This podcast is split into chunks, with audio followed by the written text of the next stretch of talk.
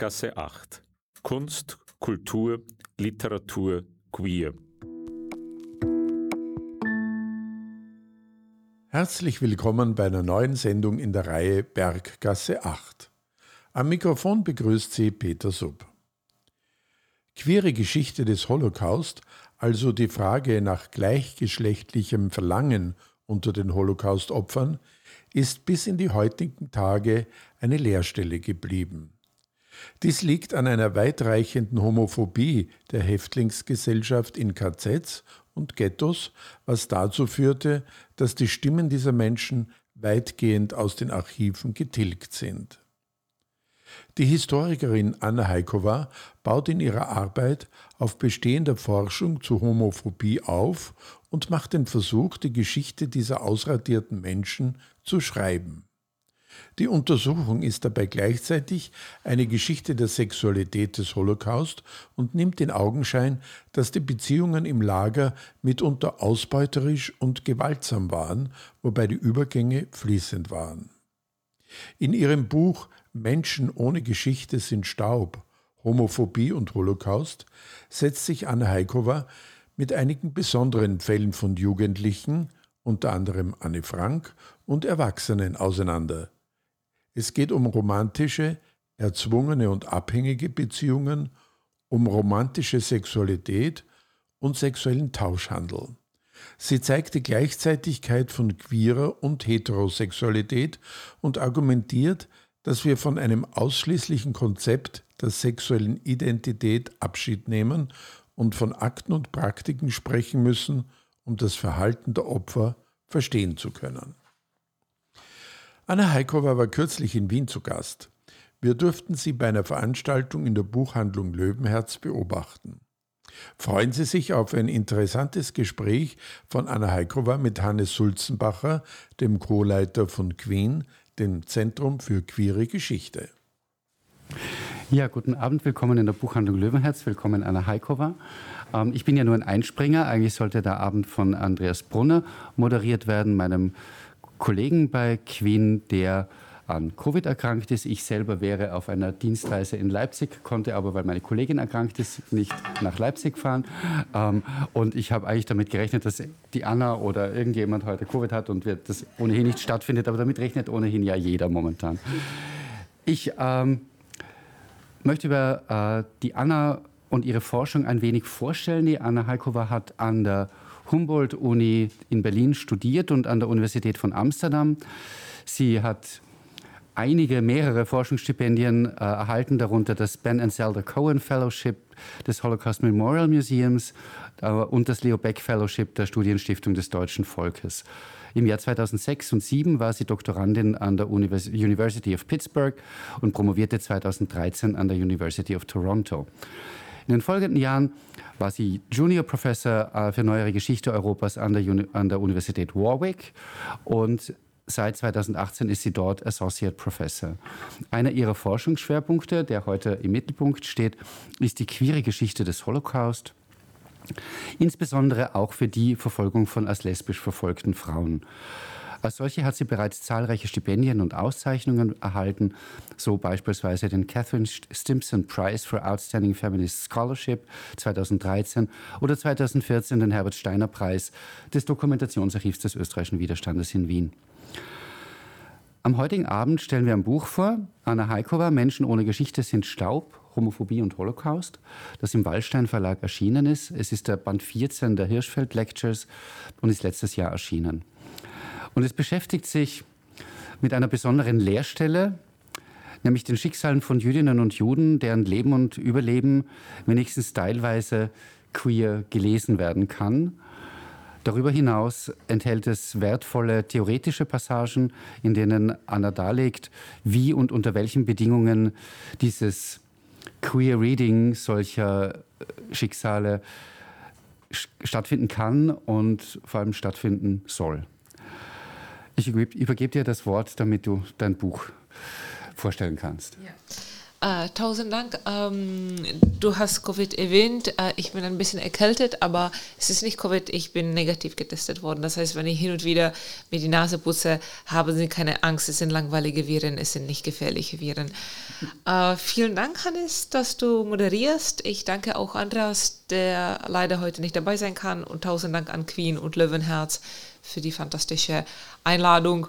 Als ich das äh, Buch in der tiefsten zweiten Welle des Lockdowns geschrieben habe, war ich getragen von den enthusiastischen Erfahrungen, die ich äh, während meines Gastsemesters an der Uni Wien mit vielen von Ihnen und euch äh, habe machen können. Und ich möchte anfangen mit einer Anekdote, die wir der Doyen der lesbischen Geschichte Joan Nestle verdanken. Und ich habe einige Zitate, die ich im Original im Englischen gelassen habe, aber ich möchte auch inklusiv sein und sagen, sind alle zufrieden und fühlen sich eingeschlossen, wenn ich einige Zitate auf Englisch vorlese. Okay, danke schön. Uh, Joe Nestle, die immer noch lebt und inzwischen wieder nach Hause nach Australien gezogen ist, uh, baute in den 1970ern uh, ein Archiv für lesbische Geschichte, The Lesbian History Archives, heute in Brooklyn, ähm, äh, auf bei sich an der Upper West Side in New York und saß da eines Abends mit drei älteren äh, Damen und dann wurden sie sich alle bewusst, äh, sie sind alle jüdisch. Und eine von ihnen erzählte, dass als sie junge Frau war oder junges Mädchen, wurde sie als polnische Jüdin durch viele Ghettos und KZs verschleppt. Ähm, und erinnerte sich daran, was für Bedeutung für sie ähm, dieses unglaublich wichtige und im Übrigen auch sehr langweilige, aber das erste große lesbische Romanquell der Einsamkeit gehabt hat. Und ich zitiere.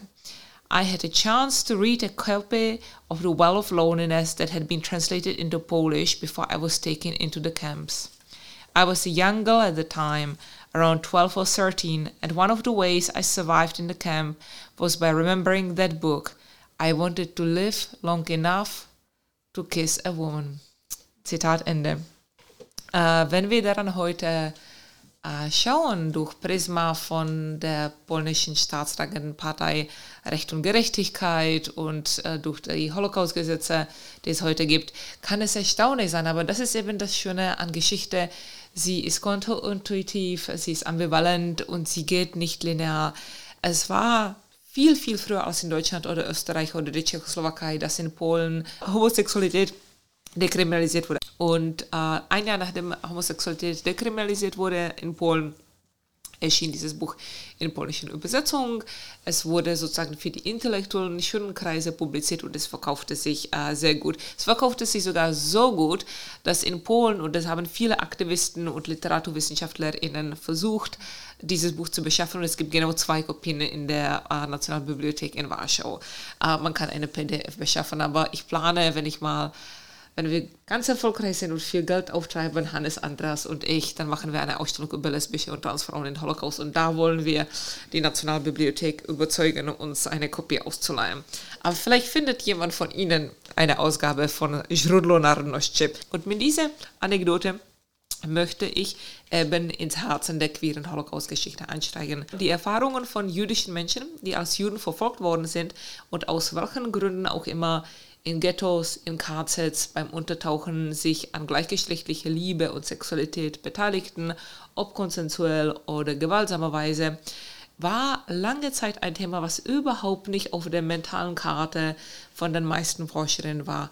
Sei es zu NS-Geschichte, oder sei es zur LGBT-Geschichte. Und als ich 2015 mit dem Thema anfing, verbrachte ich unglaublich viel Zeit damit, dass ich ständig erklärte, was ich machte. Und dann sagten sowohl Holocaust-Kolleginnen als auch LGBT-Kolleginnen, ah nein, du arbeitest eigentlich über 175. Und dann sagte ich, nein, 175 ist erforscht. Mich interessieren Juden, die als Juden ins KZ gehen und da irgendwie etwas Queeres machen. Und die gute, äh, das, das Happy End, was ich mit Ihnen teilen kann, das habe ich so lange und so erfolgreich gemacht, dass ich inzwischen das Buch erschienen ist. Sie kamen, um das zu hören, denn inzwischen ist es ein bisschen bekannt. Und das Happy End davon ist, wenn man lange genug etwas immer das Gleiche erzählt, dann kommt es irgendwann an. Und das finde ich irgendwie äh, beruhigend. Intellektuell gesehen finde ich den queeren Zugang für Holocaust-Geschichte so wichtig, weil es eben Holocaust-Geschichte ist, die oft als absolute Wertemonolith erzählt wird, von den guten passiven Opfern und von den bösen Mitgliedern des Judenrates und so weiter und so fort. und an die Menschlichkeit der Leute, die am öftesten abgeschlachtet worden sind, ranzukommen, ist eben an den Nachdenken über etwas zutiefst Menschliches wie Verlangen, wie romantische Liebe oder wie Sexualität eine gute Zugangsweise. Und an den folgenden drei Beispielen möchte ich es äh, zeigen. Ähm, zwei kleine technische Bemerkungen.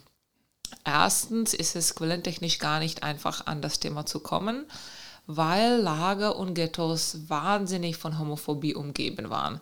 Nun sollte ich sagen, als das Buch geplant war und man mich nach dem Titel fragte, kam ich mit äh, Homophobie und Holocaust. Und Danach verging Zeit und es kam die Pandemie und das Buch ging in eine andere Richtung und so hat es jetzt Untertitel, das nicht so gänzlich dem Inhalt entspricht. Insofern das Einzige, was Sie an Homophobie so ein bisschen in dem Buch bekommen und auch in dem Vortrag ist die kurze Bemerkung, dass Historikerinnen wie Insa Eschebach oder Kathy Gallabin oder Uta Rautenberg, die vor kurzem bei uns in Warwick äh, ihren Doktorat verteidigt hat, sich mit Homophobie in den Lagen äh, auseinandersetzten und darauf hinwiesen, dass die Homophobie der Lagergesellschaft etwas authentisch Neues war und nicht eine Vorsetzung der Zwischenkriegshomophobie. Es war auch nicht eine Reaktion auf, den, ähm, auf die Homophobie äh, der antifaschistischen Bewegung. Und die zweite technische Bemerkung ist, warum Begriff queer? Nun, wenn Sie zwei queere HistorikerInnen fragen, wie sie sich zu dem Thema bewegen, werden Sie drei bis vier Ansichten haben. Und dies ist meine Ansicht, dies ist mein Hügel, an dem ich sterben möchte. Ich finde, es ist unglaublich wichtig, sich damit auseinanderzusetzen, wie sich die Leute selbst definierten. Und bei den allermeisten von diesen historischen Protagonisten weiß ich es nicht oder sie beteiligen sich an gleichgeschlechtlicher Sexualität oft aus nicht konsensuellen Gründen.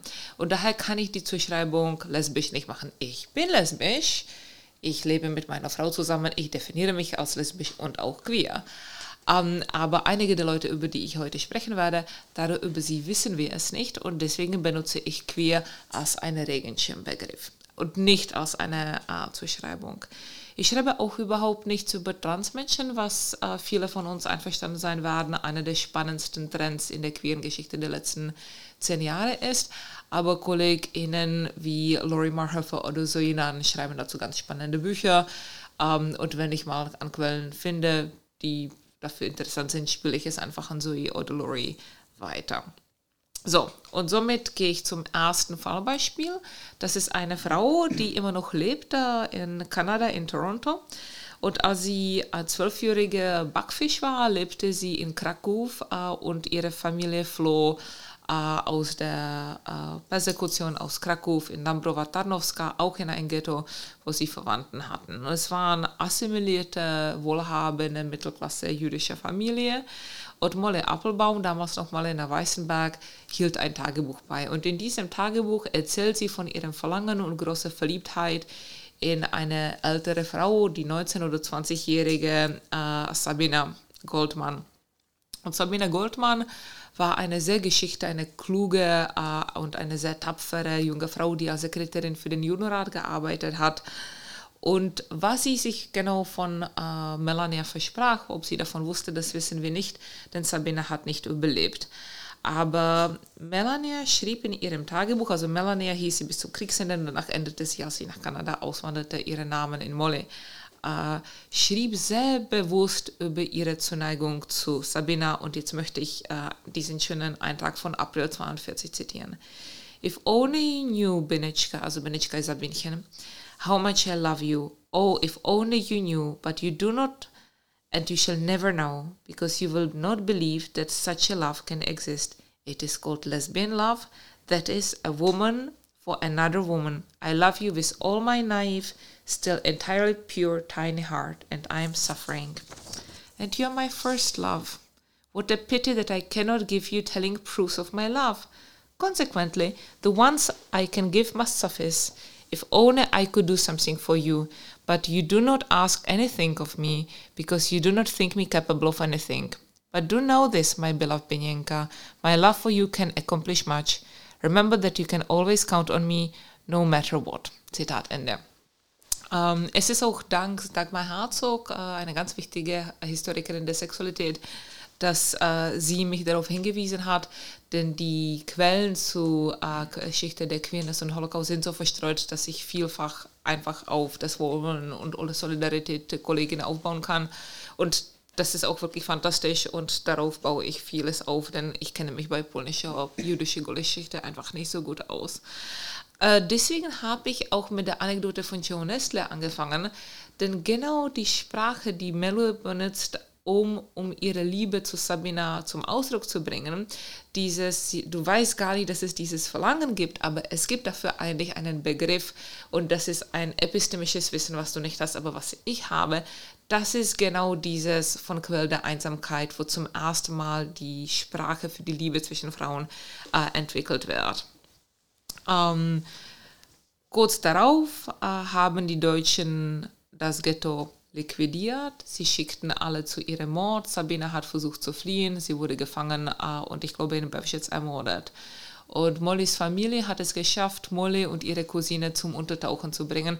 Und dafür ist unter Holocaust-HistorikerInnen das Tagebuch eigentlich am bekanntesten, dass die beiden Mädchen, die damals 13, 14 und 18 waren, mit dem Bauer, bei dem sie versteckt waren, äh, der ein alter Junggeselle war, eine sexuelle Beziehung hatten. Und in ihrem Tagebuch schreibt Molly eigentlich sehr offen darüber, dass sie zum Tode gelangweilt ist und auch deswegen mit dem Bauer Sex hat, weil das schön ist. Nicht unbedingt, dass sie dazu gedrängt wird. Und das ist unglaublich spannend und wenn Sie sich für diese Themen interessieren und ich möchte Sie ermutigen, dass Sie es tun, lesen Sie das Tagebuch. Aber vielleicht dadurch, dass es für uns alle Holocaust-Historikerinnen diese Diskussion von sexuellem Tauschhandel und sexuellem Vergnügen und eine, ein so junges und so abhängiges Mädchen war, hat sich nicht überhaupt niemand mit den queeren Tönen in dem Tagebuch äh, beschäftigt. Molly überlebte und behielt bei sich Bilder von ihren geliebten Freunden. Nach dem Krieg lernte sie oder traf sie wieder auf den Vater von Sabina wieder und der Vater suchte händeringend nach irgendwelchen Bildern von seinen toten Kindern. Und Molly sagte ihm nicht, dass sie diese Bilder hat. Hat sie für sich behalten. Vielleicht weil für sie Sabina der eine wichtige Mensch im Leben war. In dem Tagebuch sagt sie immer wieder, das ist der wichtigste Mensch meines Lebens. Und erst in ihrem Memoir, was vor fünf oder sechs Jahren auf Englisch erschien, deswegen habe ich es auf äh, Englisch vorgelesen, es ist schade, dass es noch nicht auf Deutsch gibt, sagt sie, ich stand da vor dem Vater und ich wusste, ich habe die Bilder und ich wusste, eigentlich müsste ich es ihm geben, aber sie waren wichtiger für mich. Und das ist einer der Punkte dafür, was ich Queer Kinship nenne, nämlich Kinship ist dieser anthropologische Begriff für nicht unbedingt nur biologisch definierte Familie, weil sie ihre Zugehörigkeit zu Sabine hat und die hält sie für wichtiger als der Vater. So, zweites Beispiel ist Anne Frank. Äh, vielleicht haben Sie, ähnlich wie ich, über die letzten zwei Monate mit ähm, Faszination und auch großem Händeschütteln, Kopfschütteln verfolgt, dass es ein neues Buch über den Verrat an Anne Frank gibt, was offenbar total hanebüchenes äh, äh, Buch ist, aber was unglaublich viel Aufmerksamkeit und sehr gute Verkaufszahlen äh, an sich gezogen hat. Und was mich bei alledem ärgert, ist, dass etwa ein halbes Jahr davor publizierte ich nun mal ein schmales Buch, in dem ein Kapitel Anne Frank und ihre Queerness äh, bespricht. Äh, anders als dieses Hanebüchene Buch ist dieses alles ganz gut belegt und ich möchte mit Ihnen einen ersten Zitat teilen, was es zeigt. Und mein Buch erfuhr überhaupt kein Interesse und das ärgert mich, denn ich finde, das ist interessant, darüber sollte man diskutieren, das sollte man kaufen. Warum schreibt die Frankfurter Allgemeine darüber nicht? Aber ich glaube, das können wir dann auch mit Hannes besprechen. Vielleicht das bekannteste Eintrag in Anne Franks Tagebuch ist jenes von 6. Januar 1944. Zitat. Unbewusst habe ich solche Gefühle schon immer gehabt, bevor ich hierher kam, denn ich weiß, dass ich einmal abends bei Jacqueline van Maaßen schlief, mich nicht mehr halten konnte, so neugierig war ich auf ihren Körper, den sie immer vor mir versteckt gehalten hatte und den ich nie gesehen habe. Ich fragte Jacques, ob wir als Beweis unserer Freundschaft uns gegenseitig die Brüste befüllen sollten. Jacques lehnte ab. So war es auch, dass ich ein schreckliches Bedürfnis hatte, Jacques zu küssen und dass ich es auch getan habe. Ich gerate jedes Mal in Ekstase, wenn ich eine nackte Frauengestalt sehe, so wie zum Beispiel in Springerkunstgeschichte eine Venus. Ich finde es manchmal so wunderbar und schön, dass ich mich halten muss, dass äh, ich die Tränen nicht laufen lasse, hätte ich nur eine Freundin. Zitat Ende. Und das schreibt diese 13- oder 14-jährige Anne Frank. Und das ist, das sind große Hormone und das ist großes Teenager-Drama und das ist einfach dieses große ordnende Gedanken bei einer sehr klugen jungen Frau oder bei sehr einem klugen Mädchen. Denn das Fantastische an Anne Franks Tagebuch, es ist nicht einfach irgendwelche Teenager, das ist eine sehr kluge, heranwachsende, ähm, ich will nicht sagen junge Frau, aber junges Mädchen, äh, was unglaublich viel äh, zeigt. Und dieser Eintrag von 6. Januar dürfte Ihnen bekannt sein, denn jede zwei Jahre kommt jemand von der Regenbogenpresse und sagt, Anne Frank war bisexuell oder Anne Frank war lesbisch, schauen Sie, das ist dieser Beitrag. Und ich finde, das ist ein bisschen kontraproduktiv, denn wir sollten nicht anhand von solchem Beitrag Sticker an jemanden geben, was deren sexuelle Orientierung ist. Wir wissen aber dank der äh, eigentlich nicht leider beachteten äh, Magisterarbeit von Cheryl Hahn, eine kanadische Anglistin, darüber, dass es viel mehr queere Untertöne in dem Tagebuch gibt. Zum Beispiel im Juni 42, kurz bevor die Franks äh, untertauchten, schreibt Anne Frank darüber, wie sie viele Verehrer hat in ihrer Schule, in dieser Montessori-Schule, zu der sie ging und sie radeln mit ihr und sie versuchen sie anzubaggern. Und ähm, immer wenn der Junge mit ihr äh, physisch sein möchte, wenn er sie bei der Hand greifen möchte oder küssen möchte oder was auch immer, schreibt Anne, Zitat, sie sind bei mir ganz und gar an der falschen Adresse. Zitat Ende. Und das ist schon eine sehr besondere äh, queere Betonung. Wieder, ich möchte damit nicht sagen, Anne Frank war lesbisch. Ich will damit sagen, es gibt ganz deutliche queere Töne und Untertöne in dem Tagebuch und man sollte sich damit viel mehr beschäftigen. Wir haben so viel Forschung über das Kastanienbaum, was sie Hoffnung gegeben hat und ob sie an Typhus in Februar 45 oder März 45 gestorben ist. Und jetzt haben wir so viel Aufruf über ein ärgerliches Buch, was äh, den Namen jemanden, der damit nichts zu tun hatte, vermutlich für alle Zeit äh, vernichtet haben wird. Ähm, und so finde ich es ärgerlich, dass äh, ein echter Aspekt ihrer Persönlichkeit eigentlich nur von der queeren Presse und von der queeren Öffentlichkeit besprochen wird, von einer Minderheit, als ob queere Geschichte nur eine Angelegenheit für die queeren Leute wäre, auch wenn wir uns alle immer wieder mit heterosexueller Welt auseinandersetzen. Warum ist es nicht besser bekannt?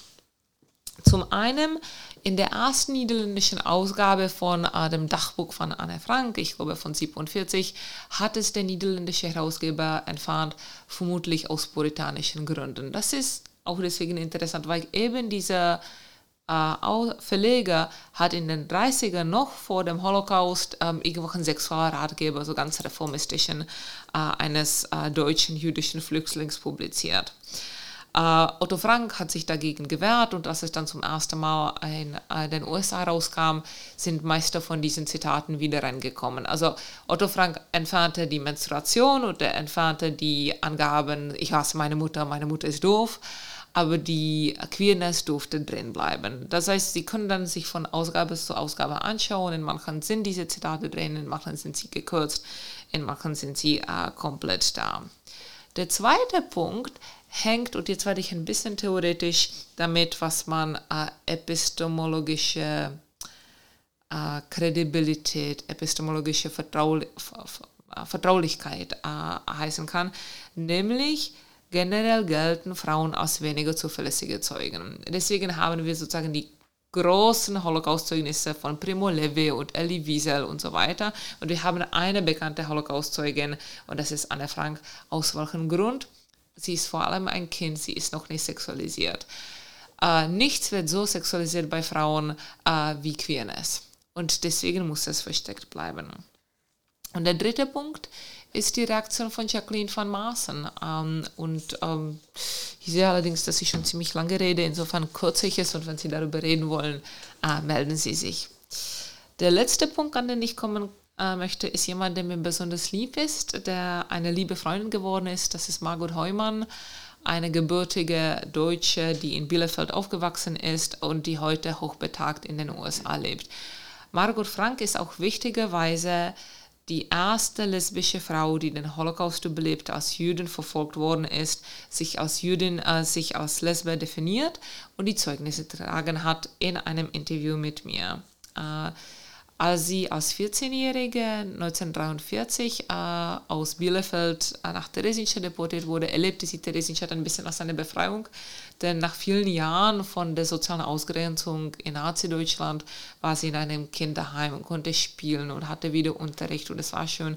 Und es war auch in dem Kinderheim, dass sie die Liebe ihres Lebens, eine Wiener Mädchen namens Emma, kennengelernt hat und sie hatten eine schöne Zeit zusammen und nachts, wenn alle schliefen, kletterten sie miteinander ins Bett und machten Sachen zusammen. Aber sie waren auch nicht die einzigen Mädchen in ihrem Heim. Es ist allerdings nur Margot, die sich daran erinnert. Ähm, als ich mir die Memoiren die, der anderen Mädchen, deren Namen wir kennen, angeschaut habe, sie sprechen zwar über sehr genaue, sehr enge Freundschaften, aber erzählen nie darüber, dass sie miteinander intim geworden sind. In Mai 1944 wurde dann zuerst Emma und ihre Familie und auch Margot und ihre Familie nach Auschwitz in das Familienlager geschickt. Und zuerst war Margot in Auschwitz vollkommen untröstlich und weinte. Und erst, wenn sie an Emma wieder traf, war sie glücklich, weil das der wichtigste Mensch in der Welt für sie war da. Sie war glücklich in Auschwitz. Es ist genau dieses Familienlager, was sie von der Beschreibung von Ruth Klüger, die noch ein bisschen jünger war als sie, äh, kennen.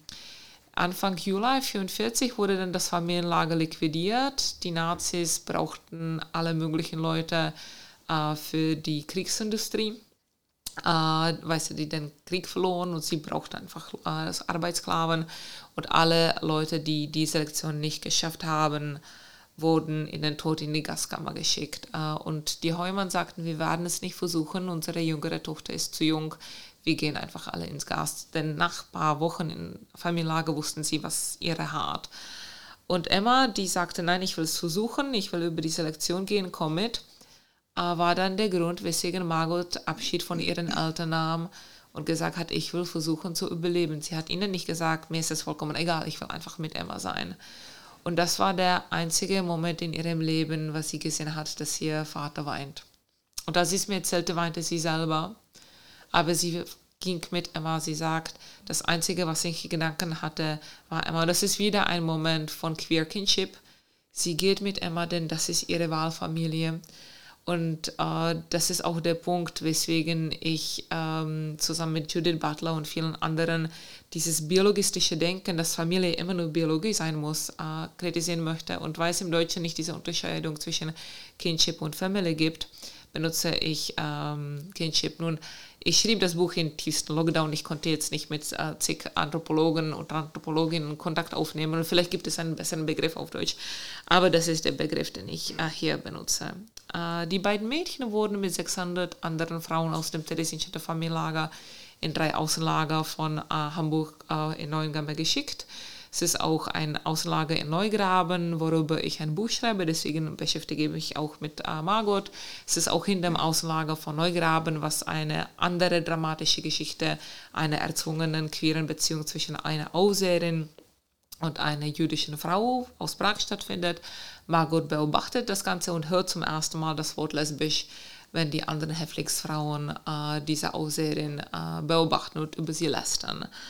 Und sie ist immer noch einigermaßen glücklich in dieser pinken Blase der Liebe, die sie mit Emma teilt, auch wenn sie frieren und hungern und Zwangsarbeit leisten müssen. Ganz zum Kriegsende wurden dann die Frauen nach Bergen-Belsen geschickt, wo sie sieben schreckliche Tage inmitten von Staben und Typhus überleben müssen. Und Margot überlebte es, aber war schwer krank und wurde dann nach einigen Monaten zur Erholung nach Schweden geschickt und wurde von Emma getrennt. Und die Geschichte, die darauf folgt, ist lang und spannend und sie ist ein bisschen eine lesbische Peggy aus Mad Men. Und es ist erst als eine hochbetagte Dame, die schon lange geschieden ist, zu ihren Kindern ein Coming-out und sagt, ich bin eigentlich lesbisch. Und sie sagen, ach ja, und was sonst ist noch neu? Sie haben es die ganze Zeit gewusst. Und es war durch ihre Verwandten, dass als ich irgendwann 2016, 2017 einen Vortrag gehalten habe in Jerusalem, dass man gesagt hat, du solltest unsere Tante interviewen, die wird für dich interessant sein. Und auch wenn Margot öfters interviewt worden ist und eine äh, ganz beredte Zeitzeugin ist, und es ist sogar ihr Clip über Deportation aus Bielefeld, das Yad Vashem benutzt, um über Deportation aus Deutschland zu berichten, Es ist nur zu mir, dass sie zum ersten Mal alles über ihre Beziehung zu Emma erzählte, weil ich zu ihr als eine out-lesbische Frau gekommen ist und weil sie auch immer wieder in dem Gespräch über die fünf Tage, die wir geführt haben, sich Rückhalt hielt und mich auch fragte. Und das ist auch sehr interessant, wie Margot erzählt und ihre narrative Agency, ihre Kontrolle als Zeitzeugin äh, bereithält.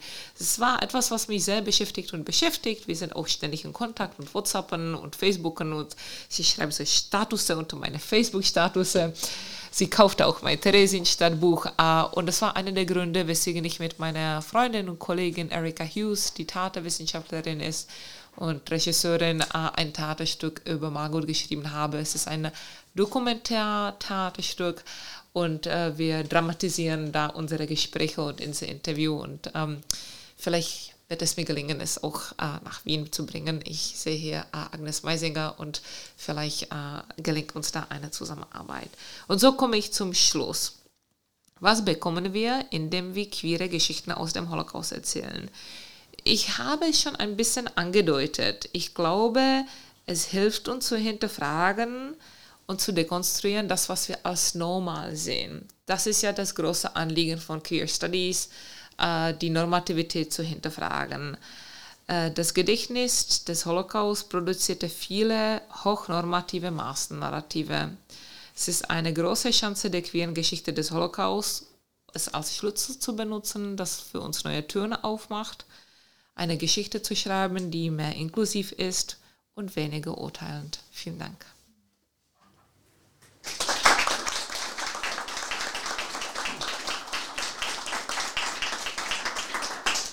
Vielen Dank, Anna.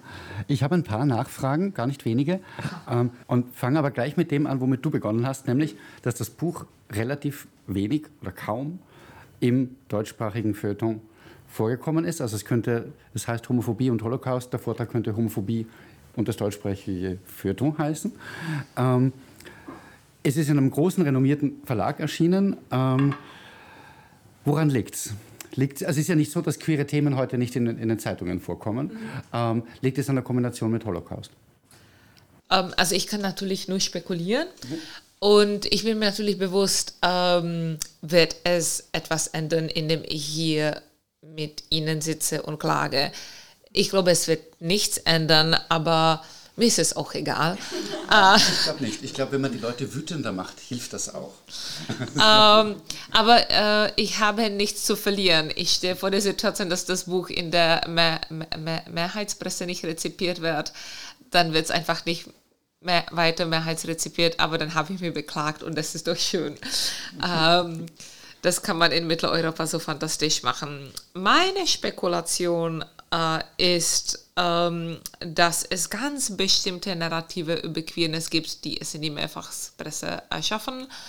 Und äh, nicht nur, dass queere Holocaust-Geschichte dazu nicht passt, aber es sind auch ganz bestimmte Stimmen, die da reinkommen, von Leuten wie Caroline Emke äh, äh, oder Gott, äh, wie heißt dieser Typ Dönhoff, die dieses, ähm, der dieser ne-, Neffe von der Gräfin Dönhoff ist. Weißt du, wenn ich meine? Ja, ähm, egal, er heißt mit dem Nachnamen Dönhoff. Ich meine, super Leute, ich lese Caroline Emke gerne wie jeder andere Mensch, aber es sind ganz bestimmte ikonische Leute, die es geschafft haben.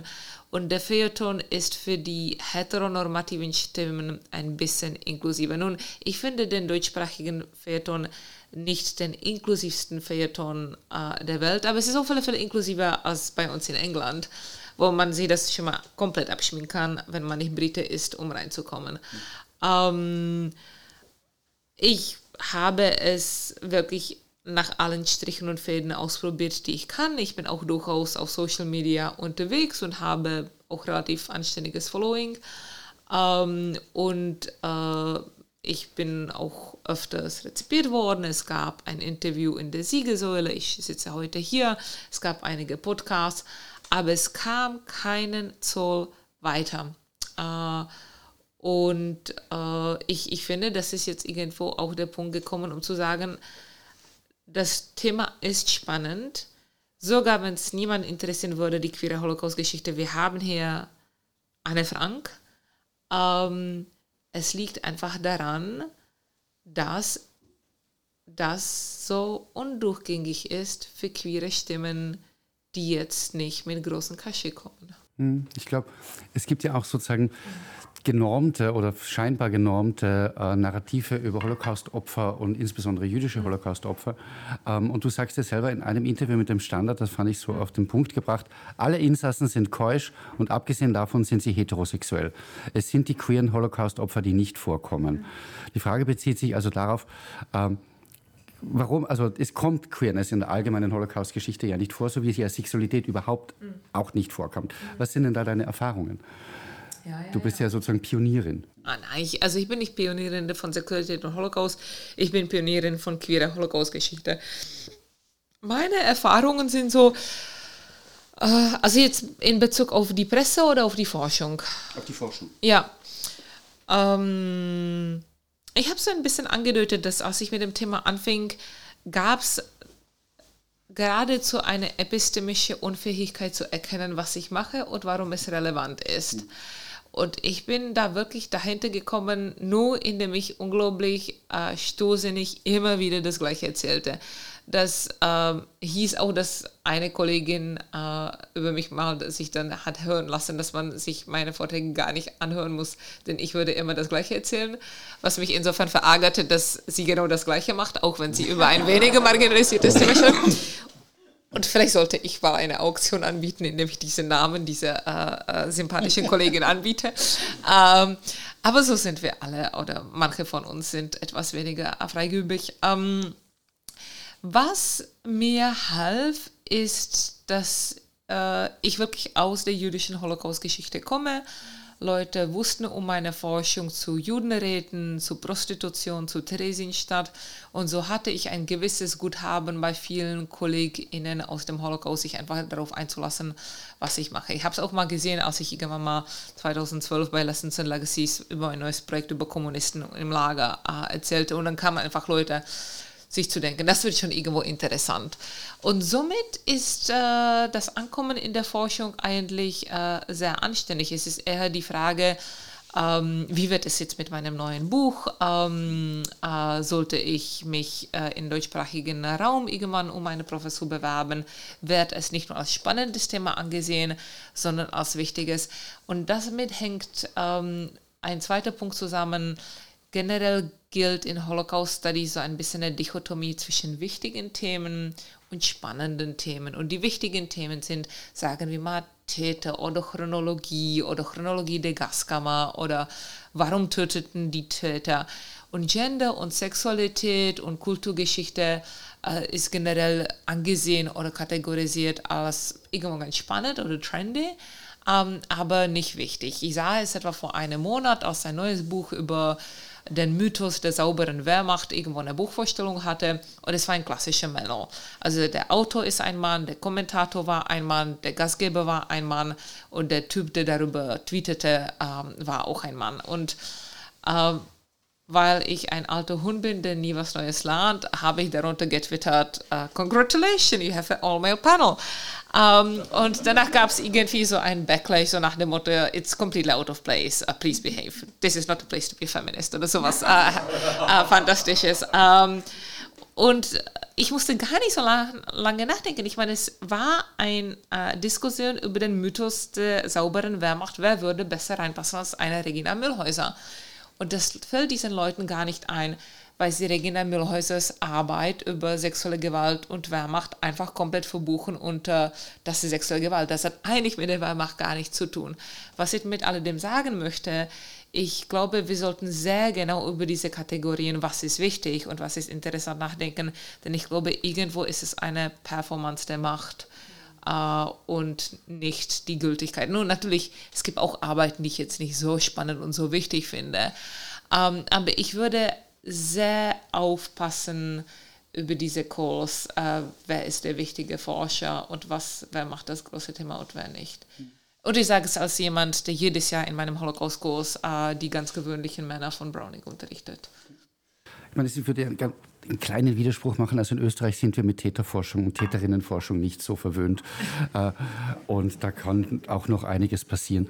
Ich wollte dich aber ganz was anderes fragen. Ähm, du hast es vorhin angedeutet und du hast es sozusagen relativiert, dass du ähm,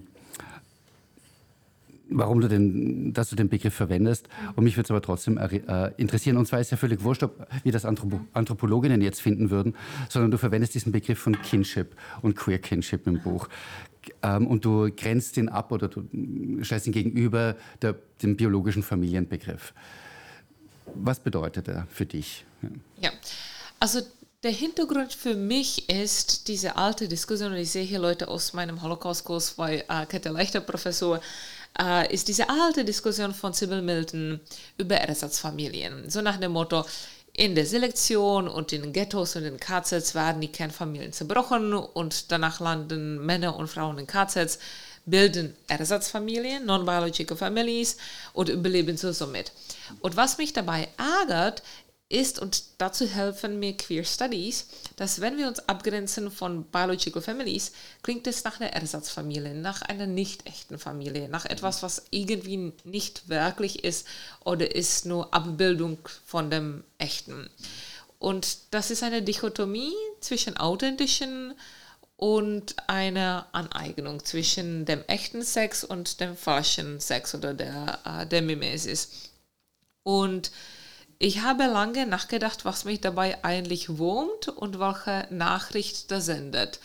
Und ich dachte mir, wir müssen eigentlich einen Begriff entwickeln, der nicht unterscheidet zwischen biologischen Familie und queeren Familie, sondern alle Möglichkeiten von Kindship, von Zusammenhang entwickelt. Wir wissen seit vielen Jahren von queerer Geschichte, dass queere Leute oder schwule Leute oder lesbische Leute ihre Wahlfamilien bilden, wo sie mit Freunden zusammenwohnen, weil das mit der Familie so schwierig ist, weil die Familie ihre Partner nicht als Partner anerkennt und so weiter und so weiter.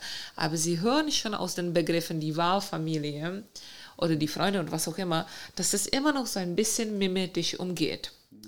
Und deswegen ist es wichtig, einen Begriff zu nehmen, der einfach nicht unterscheidet. Und das ist Kinship oder Queer Kinship.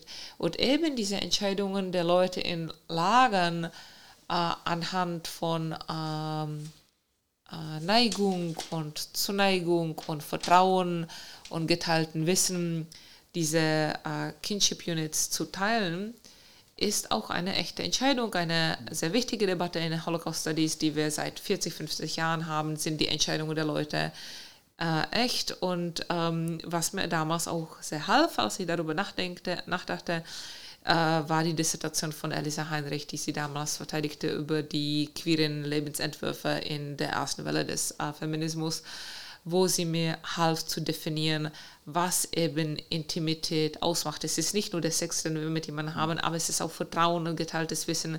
Meine Friseuse weiß sehr viel über mich. Äh, der Mensch, der sich um meine Füße kümmert, weiß auch sehr viel über mich. Meine Psychologin weiß auch über sehr viel über mich. Und die Leute, mit denen ich mein Leben teile, wissen sehr viel über mich, auch wenn es nicht unbedingt sexuell ist. Mhm. Und das sind Leute, an die ich mich äh, verlasse, aber die Intimität und dieses Vertrauen kann ganz viele Formen haben und das hilft uns eben von diesem normativen Ja oder Nein, von der Binarität wegzukommen. Ende der Theorie. Ja, aber ich frage noch was nach. Tatsächlich sprichst du ja ähm, in deinem Buch auch einen wesentlichen Aspekt von sexueller Betätigung in den Konzentrations- und Vernichtungslagern an, nämlich den von sexueller Gewalt. Mhm. Ähm, erstens wirklich auch die Frage, warum beziehst du das ein? Weil man könnte doch einwenden, das hat mit Sexualität nichts zu tun. Ja, ähm, der erste und wichtigste Punkt ist, dass ich glaube, sobald wir uns anfangen, uns mit Zwangssituationen anzuschauen, sollten wir von der Binarität äh, zwischen einvernehmlichen Beziehungen und sexueller Gewalt wegkommen. Es ist viel mehr fließender und äh, ich, ich fürchte, aber ich erwarte auch, so wie den Krieg in der Ukraine weiter verfolgen werden. Wenn das nicht bald vorbei ist, werden wir auch viel mehr davon aus der okkupierten Ukraine oder von den Zivilisten und Zivilistinnen ähm, in den nicht eingenommenen Gebieten äh, hören, wenn das Essen weniger wird. Und ich meine, wir haben schon gehört von äh, der sexuellen Gewalt, äh, die die äh, russische Armee an den Ukrainerinnen äh, begeht und die sie danach äh, ermordet. Und die Holocaust-Opfer, egal ob männlich oder weiblich oder wie auch immer sie sich definieren, machen diese Entscheidungen, dass sie Sex verkaufen können oder die Gegenseite im ähm, Glauben lassen können, dass sie geliebt werden und was auch immer, um sich äh, durchzuwurschteln. Manchmal entwickelt sich aus dieser rationalen Begebenheit eine echte Liebe, die nach dem Krieg weiterdauert. Und manchmal, sobald der Krieg vorbei ist, ähm, ist es sozusagen vorbei. Manchmal entscheiden sich die Leute als 47, 48 und es ist alles quasi in dieser Grauzone. Und mich fasziniert dieses dazwischen, dieses weder noch äh, und dieses darunter. Und ähm, deswegen sollte man sich abschminken, eine Erwartungshaltung von irgendwelcher romantischen Liebe, so wie es diese sich gut verkaufenden Romane über große Liebesaffären zwischen Kommandanten und der Jüdin in Auschwitz und was auch immer äh, immer wieder gibt. Ich glaube, irgendwann 2016 gab es ein eher erfolgreiches ähm, pfingstchristliches Roman über Kommandantin und jüdische Christen aus der Theresienstadt. Es gibt ähm, eine ganz merkwürdige Häftlingsfrau aus Auschwitz, die eine Italienerin war und sich als österreichische Apothekerin ausgegeben okay. hat und die behauptet hat, dass sie, also sie hat überlebt und sie hat dann eine große Geschichte erzählt, dass sie mit Kommandanten Hösser ein Verhältnis gehabt hat. Ähm, was ich äh, damit sagen möchte, ich wusste, ich muss sexuelle Gewalt in das Buch nehmen damit ich es den Leserinnen und Lesern verdeutliche. Aber ich habe auch sehr genau nachgedacht, welches Beispiel äh, ich nehme und deswegen nahm ich Nate Leipziger ein. Alle vier Beispiele in dem Buch behandeln Heranwachsende ähm, und bis auf Anne Frank haben alle überlebt und ich glaube, sie sind alle drei noch am Leben. Nate, Molle äh, und Margot leben noch. Ähm, und hoffentlich werde ich nächstes Jahr, wenn ich in Kanada bin, äh, Molle und Nate äh, kennenlernen. Und Nate Leipziger kommt aus diesem Teil von Schlesien, ähm, was dann Ostoberschlesien wird und von Deutschland annektiert wurde, geht durch das äh, Ghetto in Sosnowitz, was wir auch von äh, Arzt Biegmann aus Maus kennen, und durchläuft Auschwitz und einige Auslager von Großrosen und überlebt als vollkommen abgehungerte 15- oder 16-Jähriger. Aber in einem der Auslager von Großrosen, wo er ist, wird er zu einem People äh, von einem Funktionshäftling. Und äh, was ich. Das musst du erklären. Ja, äh, People ist sozusagen ein erzwungener junge Geliebter eines Funktionshäftlings. Äh, und das sind oft Heranwachsende und ähm, eine der Sachen, über die ich in dem Buch nachdenke, ist, können wir überhaupt sinnvollerweise über Konsens über Einvernehmlichkeit sprechen? Erstens sind die Leute in vollkommen abhängiger Lage und zweitens sind sie nicht volljährig. Ähm, und daher finde ich, Einvernehmlichkeit ist hier nicht eine sinnvolle Kategorie, aber Agency äh, ist. Und ich finde, Kinder können auch Agency haben, genauso wie wir über Trans und Kinder äh, debattieren und ob sich Kinder entscheiden können, dass sie transitionieren können. Das heißt nicht, dass man an Kindern sexuelle Gewalt begehen sollte. Das will ich ganz klar sein. Und äh, lange Rede, kurzer Sinn, bei Nate geht jede Menge was los. Er hat diese Beziehung mit dem äh, äh, Barackenältesten er leidet, es tut ihm weh, er schämt sich, er will es nicht. Und gleichzeitig ist, ist er ihm dankbar für den Schutz. Er ist stolz darauf, besser bekleidet zu sein. Und wenn eines Tages äh, sich der Funktionshäftling einen neuen Lover sucht, ist er auf ihn äh, eifersüchtig wegen der Zuneigung, die ihm fehlt. Der weitere Punkt für die Kinship, die dabei ist, äh, dass Nate Leipziger, der damals noch nicht sexuell aufgeklärt war, Angst hatte, dass er schwanger wird. Uh, und noch ein weiterer Punkt ist, er schämte sich und erzählte das nicht seinem Vater. Das heißt, das Wissen über diesen erzwungenen Geschichtsverkehr zwischen den beiden Männern war etwas, was sie intim beide teilten. Denn wäre das Wissen rausgekommen, wären sie beide vermutlich entweder hingerichtet worden oder zusammengeschlagen worden sind. Ich fasse hier sehr viel zusammen, aber es geht hier nicht nur um eine Vergewaltigung, bei der Nate Leipziger überhaupt keine Wahl hatte. Das war zum einen oder zweiten Mal. Aber er lässt sich darauf ein. Und er hatte auch weitere sexuelle Begegnungen mit weiteren. Und ähm, Deborah Dwork hat sich äh, genau diese Geschichte auch angeschaut. Und sie geht sogar einen Schritt weiter, als ich gehe, wo sie eben um dieses Ich war eifersüchtig auf ihn äh, analysiert. Nate Leipziger überlebt das Ganze und eine der ersten Sachen, die er nach der Befreiung macht, ist gezielt ähm, sexuellen Kontakt mit den von Amerikanern okkupierten deutschen Frauen zu suchen, äh, um sich zu beweisen, dass er ein Mann ist und dass er sexuell äh, fähig sein kann. Und auch darüber erzählt er sehr offen in seinen Sachen. Ich glaube, wir sollten uns auch äh, davor mahnen, zu versuchen, irgendwelche eine schöne oder redemptive queere Geschichte zu schreiben, wo wir entdecken, was für tolle Vorfahren wir haben, die irgendwelche romantische Begegnungen im Lager hatten. Es ist dreckig, es ist ambivalent äh, und es ist oft von sexueller Gewalt gekennzeichnet. Ja, es ist, glaube ich, schwierig, ob man die Aussage von Ned Leipziger nicht unter Stockholm-Syndrom auch ja. erzählen müsste. Ähm, ich stelle noch abschließend eine Frage. Du hast am Anfang gesagt, es gibt diese, diese WissenschaftlerInnen, die ähm, Paragraph 175 oder in Österreich Paragraph 129 1b erforschen. Wir bei Queen sind ja genau die. Ähm, und wir verwenden aber auch aus gutem, also wir erforschen ja seit vielen Jahren die Schicksale von Wienerinnen und Wienern, die wegen Homosexualität oder genau genommen wegen Unzucht wieder die Natur verfolgt worden sind. Und wir verwenden auch aus gutem Grund nicht die Ausdrücke schwul oder lesbisch, da sich in den erhaltenen Strafakten ja deutlich zeigt, dass man mit solchen Identitätszuschreibungen nicht weit kommt. Auch das neue geplante Gedenkzeichen im Resselpark in Wien trägt ja deshalb oder wird deshalb den langen und umständlichen Titel Denkmal für Männer und Frauen, die Opfer der homosexuellen Verfolgung in der NS-Zeit wurden, tragen.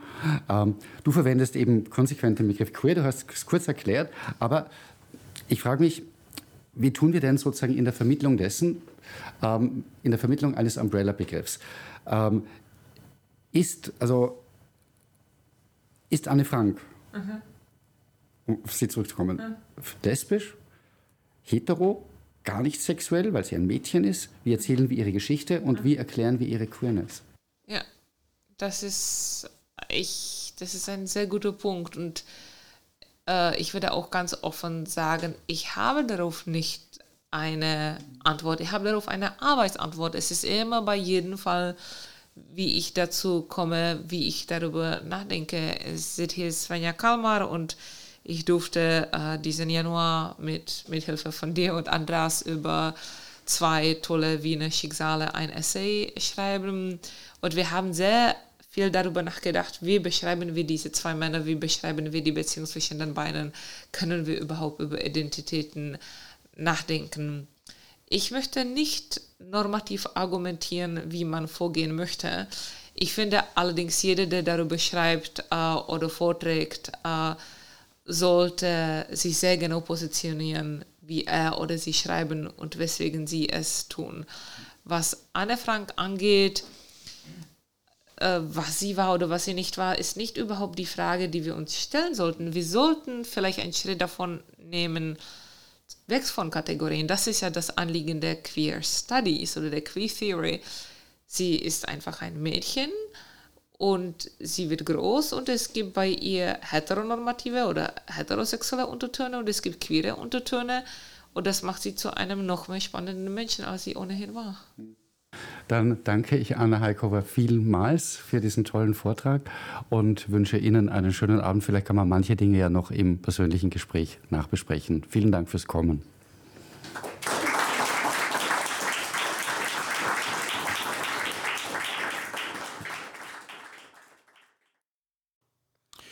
Sie hörten ein Gespräch mit der Historikerin Anna Heikova über ihr Buch Menschen ohne Geschichte sind Staub, Homophobie und Holocaust, das wir in der Buchhandlung Löwenherz aufgenommen haben. Gastgeber war Hannes Sulzenbacher, Co-Leiter von Queen, dem Zentrum für queere Geschichte. Wie immer können Sie diese Sendung auch in unserem Podcast unter www.berggasse8.at hören. Vielen Dank fürs Zuhören, sagt Peter Sub.